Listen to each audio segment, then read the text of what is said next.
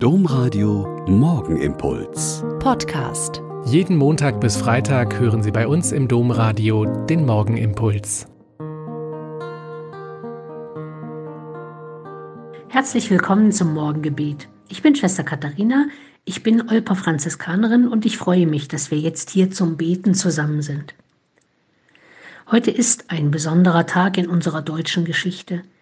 Vor 76 Jahren haben Soldaten der Roten Armee das Konzentrationslager Auschwitz erreicht und die noch dort vorgefundenen Gefangenen befreit.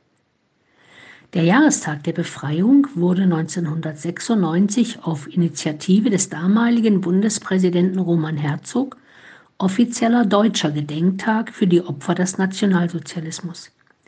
Die Vereinten Nationen haben diesen 27. Januar im Jahr 2005 zum Internationalen Tag des Gedenkens an die Opfer des Holocaust ernannt. In seiner Rede in Yad Vashem hat Bundespräsident Steinmeier im vergangenen Jahr einen sehr bemerkenswerten Satz gesagt. Er hat gesagt, es ist heute nicht dieselbe Zeit. Es sind nicht dieselben Worte, nicht dieselben Täter, aber, so hat er gesagt, es ist dasselbe Böse.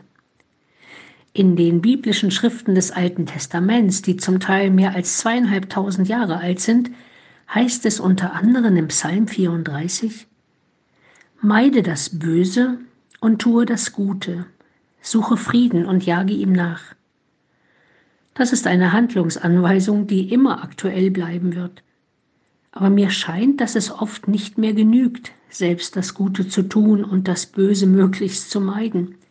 Wir müssen uns ganz energisch gegen das Böse bei anderen, in unserer Gesellschaft, in anderen Ländern zur Wehr setzen.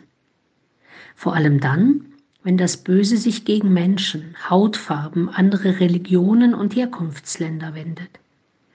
Selbst das Böse meiden und das Gute tun und sich energisch gegen das Böse in der Gesellschaft wehren, ist und bleibt ein Auftrag dieses ganz besonderen Tages.